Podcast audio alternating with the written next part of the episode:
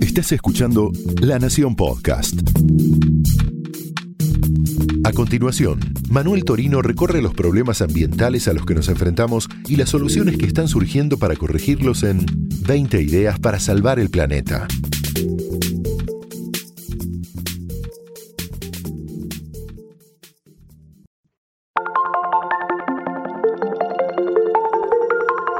Hola, bienvenido a 20 ideas para salvar el planeta, el podcast de sustentabilidad de la Nación. Yo soy Manuel Torino y en este espacio te propongo explorar juntos los principales problemas ambientales que amenazan al mundo tal como lo conocemos hoy.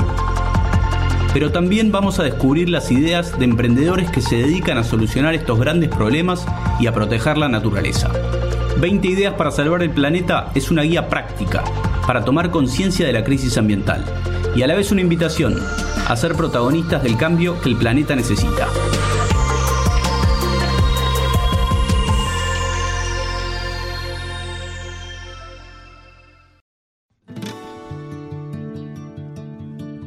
Todo lo que hacemos deja una huella en el ambiente. Aunque no seamos tan conscientes de esto, desde que nos despertamos hasta que nos vamos a dormir, cada decisión que tomamos, cada acción, cada hábito genera emisiones que contribuyen al calentamiento global.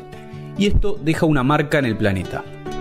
Lo que comemos, la ropa que compramos, los viajes que hacemos, la electricidad que usamos y hasta los mails que mandamos o las fotos que subimos a las redes son acciones que emiten gases de efecto invernadero que son al final los que están causando el cambio climático. Estas emisiones que generamos pueden ser directas o indirectas, es decir, que algunas son más evidentes que otras. Si vas a trabajar, por ejemplo, todos los días en tu auto, estás generando emisiones directamente. Hasta podés ver los gases saliendo del caño de escape. En cambio, cuando mandas un mail, no te queda esa sensación de estar contaminando, pero la realidad es que la famosa nube también contamina. Los servicios de almacenamiento de datos donde guardamos nuestra información digital funcionan gracias a enormes servidores que necesitan refrigeración y que consumen la misma energía que la que producen 30 plantas nucleares. Algo similar pasa con lo que comemos. Cada vez hay más conciencia de que el consumo de carne tiene un impacto ambiental importante, pero no siempre pensamos que comer una fruta, una palta de Chile o una banana importada de Ecuador, por ejemplo, por más natural que parezca comer fruta, también genera un impacto por las emisiones del camión o del barco que transportó estos alimentos. Así que en mayor o menor medida todo deja una huella, una marca en el planeta. Y a esa suma de pequeñas acciones que generamos se la llama huella de carbono personal. La huella de carbono individual es la contribución personal al cambio climático. Todos, los países, las ciudades, las empresas y las personas, tenemos nuestra propia huella de carbono. Se calcula sobre un periodo de un año y se expresa en toneladas de dióxido de carbono equivalente. De ahí surge el nombre huella de carbono. La que habla es Nadia Mengucci, especialista en cambio climático y coordinadora del programa de huella de carbono de Seamos Bosques.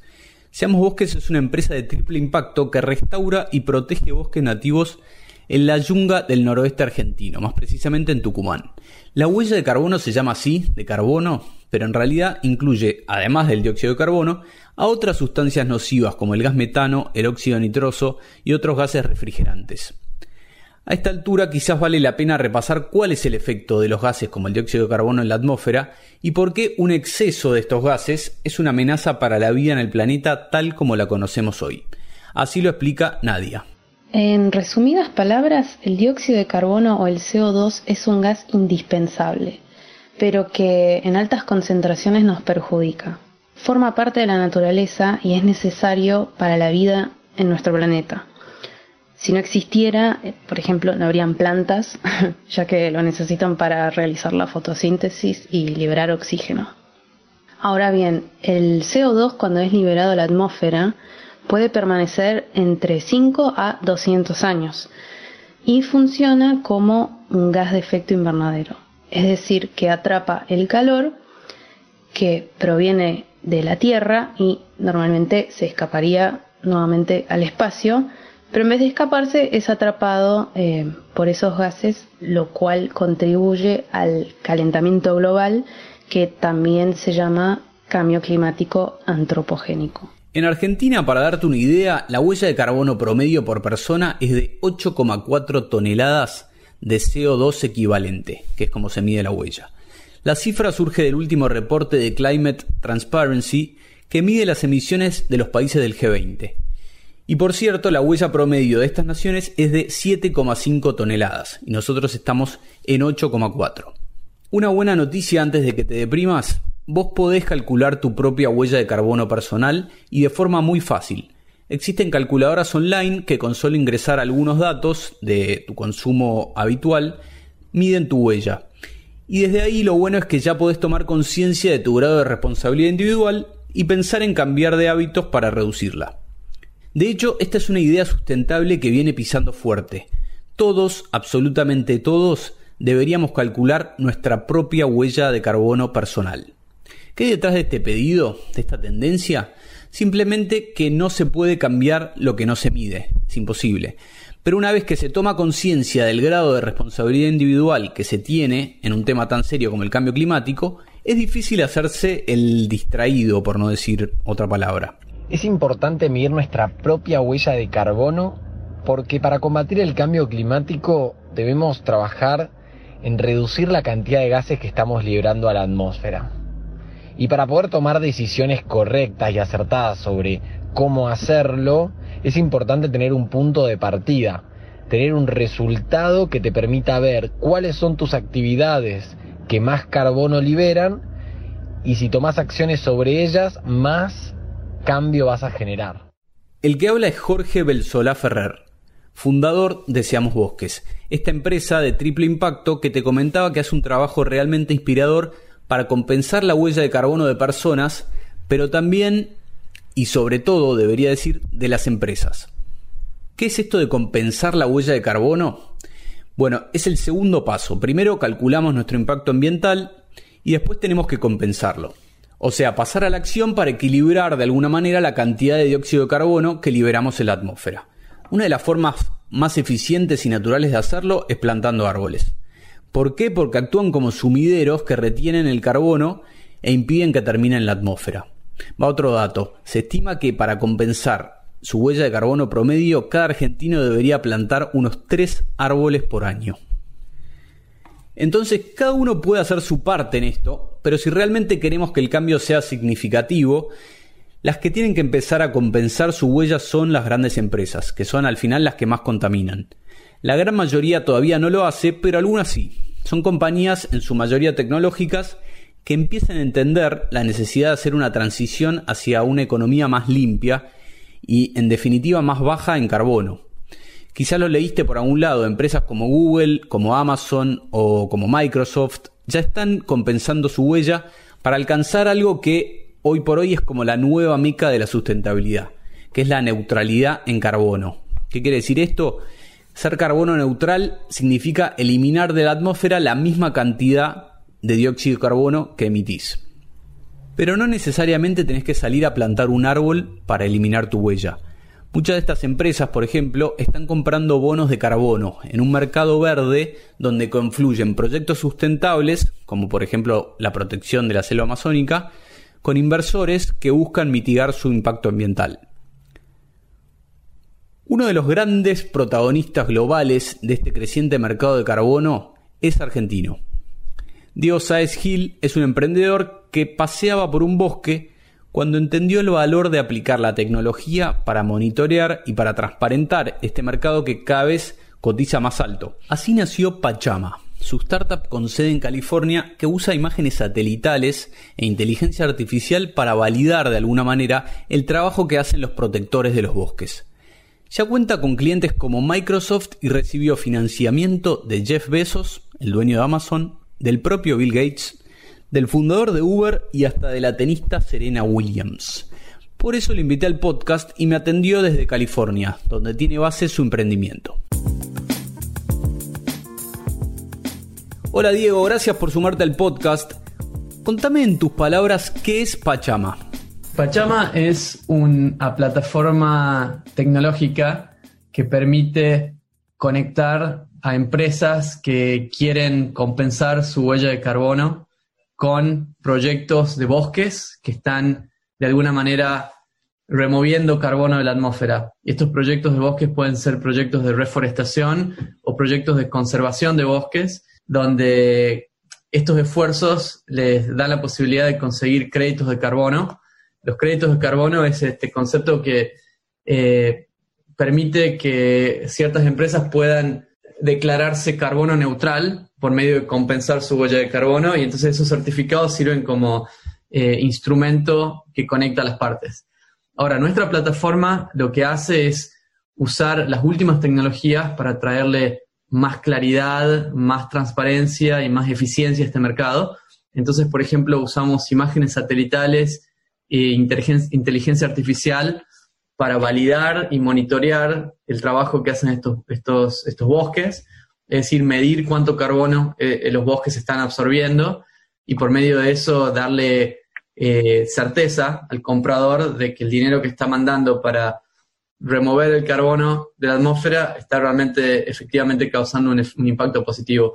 Y por otro lado, conectamos a las partes a través de un mercado online del mismo modo que Mercado Libre conecta compradores y vendedores, nosotros conectamos a compradores y vendedores de, estos bonos de carbono. ¿Y qué proyectos están monitoreando actualmente? ¿Me puedes contar algún ejemplo? Totalmente. Tenemos eh, en este momento cerca de 35 proyectos en 8 países diferentes. Eh, para darte un ejemplo, en Perú tenemos un proyecto que protege la Amazonía peruana en el sur, donde eh, una comunidad de muchas familias se benefician de, este proyecto, donde cosechan eh, almendras de una manera sostenible, pero sin cortar los árboles. Y entonces em, lo que nosotros hacemos es validar de que ese bosque está efectivamente en pie, de que no se están cortando árboles, que no se está deforestando esa zona. Y ese proyecto, que se llama eh, en nuestra plataforma, si vas a nuestro website puedes buscarlo, se llama Brasil Nuts, porque Brasil Nuts es el nombre de las almendras. Eh, ese proyecto recibe créditos de carbono y hay empresas, eh, o sea, nuestros clientes hoy son empresas como Microsoft, Shopify, SoftBank, eh, vienen y compran créditos de carbono de ese proyecto. Y así hay varios proyectos, como te digo, algunos están plantando árboles, otros están protegiendo bosques nativos que están en pie. Se suele decir que gran parte del problema con la deforestación es que hoy vale más un árbol talado que un árbol en pie. Entonces te pregunto, ¿es rentable el mercado de bonos de carbono? ¿Cómo es el tema de los incentivos ahí? Bueno, la idea es de que sea económicamente viable no cortar un bosque. Eh, que la mayoría de la deforestación en América del Sur viene por una cuestión de, agricultura o de ganadería, donde se, desmonta un bosque para, para hacer ese tipo de actividades y la intención con este mercado es de que sea igualmente rentable eh, mantener el bosque en pie y ganar dinero por el servicio que los bosques nos proveen capturando carbono. Y entonces, eh, al final se trata de cuál es el precio del carbono y ese precio, por suerte, está yendo, está creciendo mucho porque hay cada vez más demanda, cada vez más empresas de estas megacorporaciones que, que están comprometiéndose a comprar estos créditos de carbono. Así que eh, la idea es que sí, que se gane dinero protegiendo la naturaleza. Si logramos hacer eso, es una buena noticia para todos. Bueno, y cada vez son más las grandes empresas que están empezando a compensar su huella de carbono, ¿no? Y ahora llegar a la neutralidad en carbono parece que es como la nueva meca. ¿Vos cómo lo ves? Creo que tiene que ser un nuevo, una nueva norma donde así como se busca que la comida sea orgánica, bueno, deberíamos buscar que las empresas sean carbono neutral y, deberíamos apoyar a las empresas que, se comprometen a ser carbono neutral. Y carbono neutral es un, es un viaje, digamos, que implica medir tu huella de carbono, lo cual ya es, un, es, el primer paso. Luego reducir tus emisiones por medio de moverte a energías renovables. Y después, número tres, compensar tu huella de carbono. Y hay empresas que están realmente levantando la barra en esto, como por ejemplo Microsoft, que se comprometió a compensar toda su huella histórica desde el comienzo de la empresa, en los años 70. Y, si eso se vuelve un nuevo estándar, sería espectacular y realmente de alguna manera es exigir que las empresas eh, saquen su basura, ¿no? Es decir, que las empresas se hagan cargo de la polución que causaron históricamente. Entonces, imagínate si eso pasara con las empresas energéticas, las empresas petroleras, bueno, habría un flujo de fondos muy grande para restaurar la naturaleza, lo cual sería genial. Estamos en la era de la crisis climática, claramente, pero a mí me gusta pensar que también estamos entrando en la era de las soluciones climáticas, ¿no? Como con muchos emprendedores apuntando a ser parte de la solución. ¿Cómo se aplica la tecnología y la innovación en startups con un claro foco ambiental como Pachama?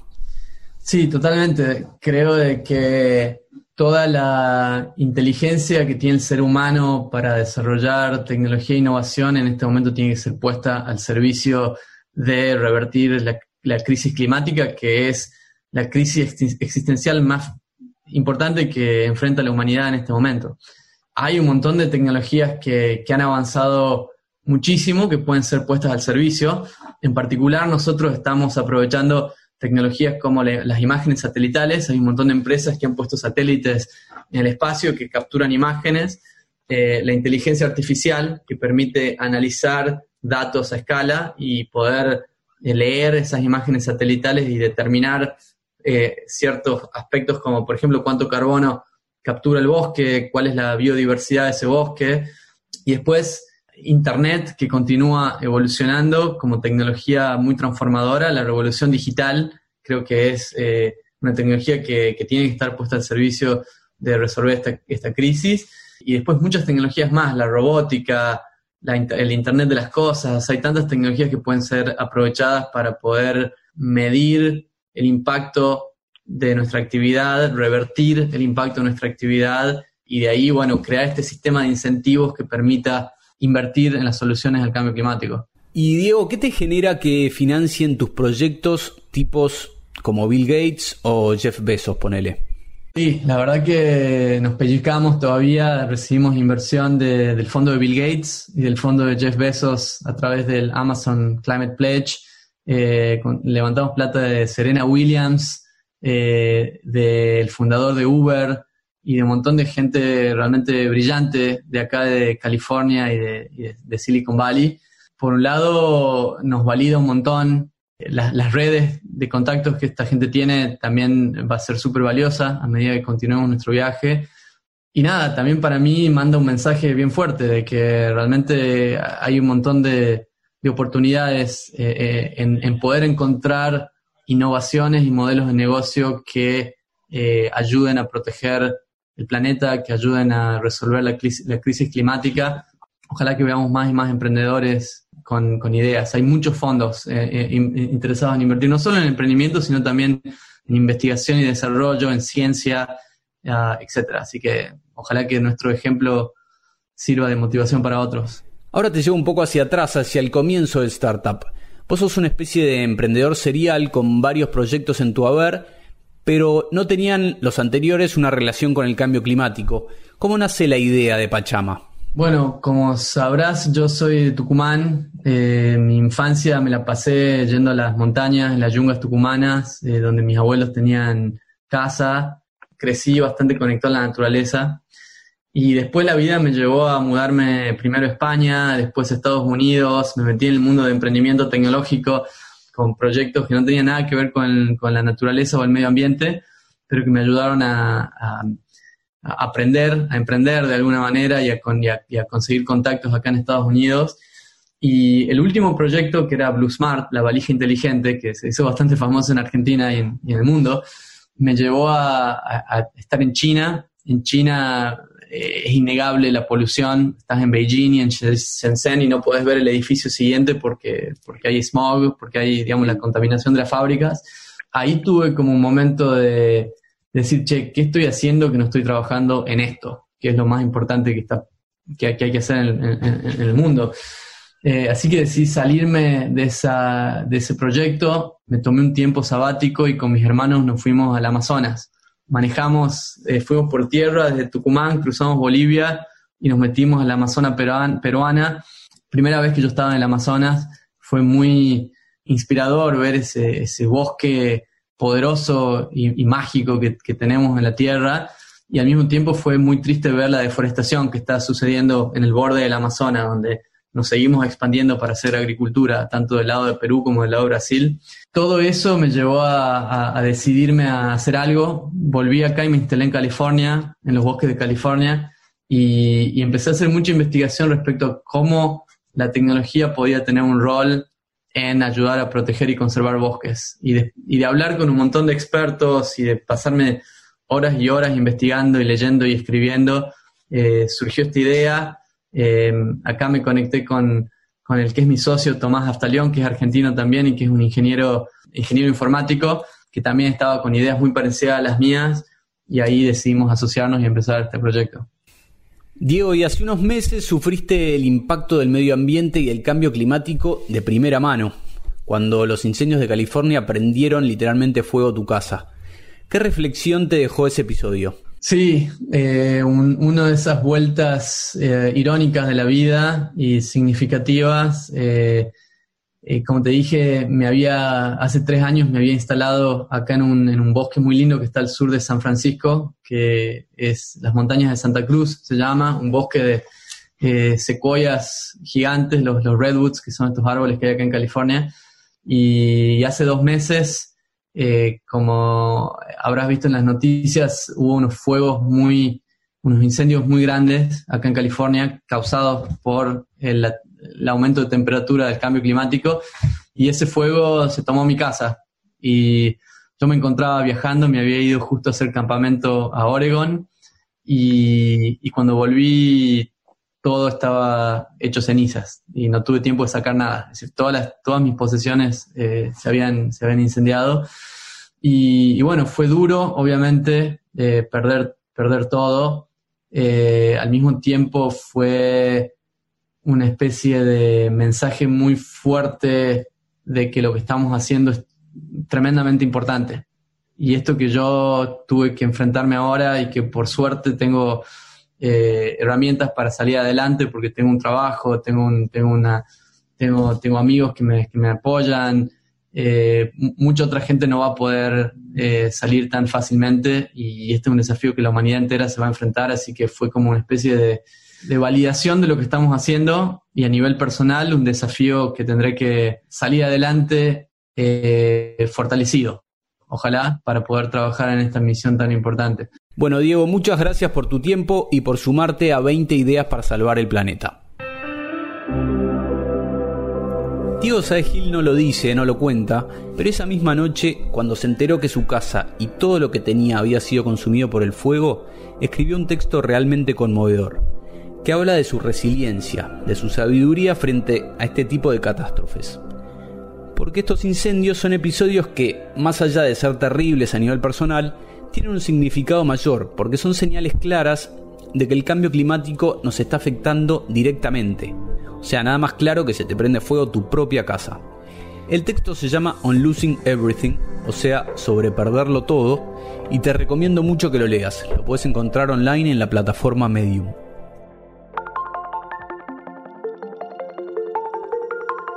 Vamos llegando al final de este episodio aprendiste sobre la importancia de la huella de carbono y conociste a un emprendedor sustentable que la está rompiendo en Silicon Valley y que quiere ser parte de la solución al problema del cambio climático. Me gustaría que te quedes con esta idea.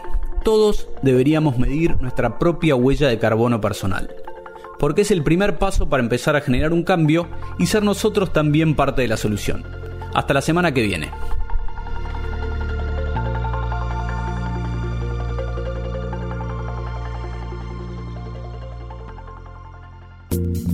Esto fue 20 ideas para salvar el planeta. Un podcast exclusivo de La Nación. Escucha todos los programas de La Nación Podcast en www.lanacion.com.ar. Suscríbete para no perderte ningún episodio. Estamos en Spotify, Apple Podcast, Google Podcast y en tu reproductor de podcast favorito. Seguí escuchando La Nación Podcast.